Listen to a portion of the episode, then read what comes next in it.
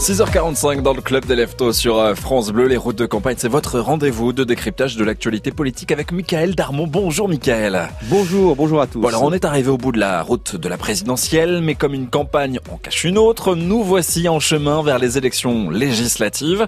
Le mot de la semaine pour le président réélu, c'est le mot transition et pas seulement écologique. Non, transition politique d'abord, parce qu'il faut passer d'un quinquennat à l'autre. La cérémonie d'investiture ou de réinvestiture a été fixée au 8 mai, hein, puisque le mandat présidentiel euh, d'Emmanuel Macron euh, prend fin un 13 mai, donc il faut faire ce passage de témoin avant même cette date. Le président, donc se succédant à lui-même, eh bien le protocole euh, est, est différent. Hein, pas de, passation entre deux équipes, pas de tête à tête pour transmettre les codes nucléaires et les dossiers sensibles. En revanche, il y aura bien un discours ce jour-là du président, donc du Conseil constitutionnel Laurent Fabius pour confirmer les résultats, puis un discours du euh, président de la République. Alors moi j'ai une question, euh, Michael. Est-ce qu'un nouveau Premier ministre sera présent ce jour-là? Alors, lors de la réception des ministres à l'Élysée jeudi, Emmanuel Macron a souhaité que Jean Castex soit à ses côtés ce jour-là.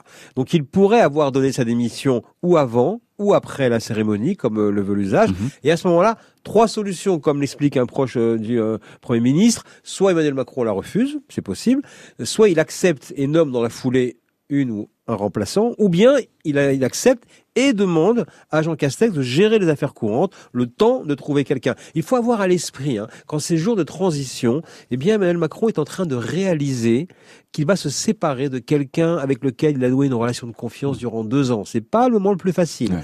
Euh, une relation sans anicroche, avec loyauté, aucune petite phrase grinçante. D'ailleurs, regardez à chaque fois qu'il se déplace, il rend hommage euh, à Jean Castex en disant vous avez eu un très grand premier ministre. Et en fait, quelque part, il ressent un peu de, de difficulté euh, je dirais, en tant que voilà, de, de, relation, de binôme, à se séparer. Euh, et à cette heure, eh bien, le président de la République, effectivement, mesure ce qu'il perd et la difficulté à reconstruire une relation de confiance avec quelqu'un d'autre. Bon, une chose est sûre, c'est vrai que la gestion de ce calendrier aussi de transition est, est délicate. Les législatifs sont pour juin. En plus, c'est loin. Oui, et c'est pour cette raison d'ailleurs que le président a l'intention de prendre euh, son temps afin de lancer une dynamique pour la campagne au plus près du scrutin.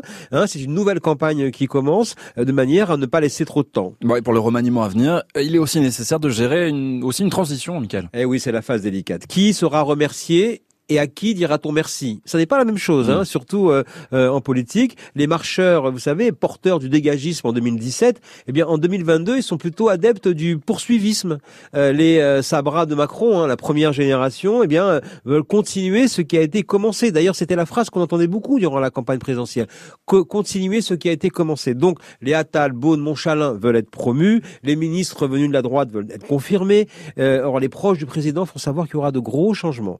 Il faudra donc trouver un nouvel équilibre également entre les nouveaux ralliés de la gauche et de la droite et tenir compte également du résultat des élections législatives de juin à l'ensemble de ces ministres. Hein, Emmanuel Macron a dit qu'il les appellerait. Une façon de souligner que la méthode change et que le traitement des RH de leur présence au gouvernement se fera avec d'autant plus de bienveillance que plusieurs ministres vont vérifier cet adage post-électoral souvent la victoire est cruelle. évidemment, on suivra cette actualité avec la nomination d'un nouveau gouvernement. Merci beaucoup, Michael Darmon, et à la semaine prochaine. À samedi.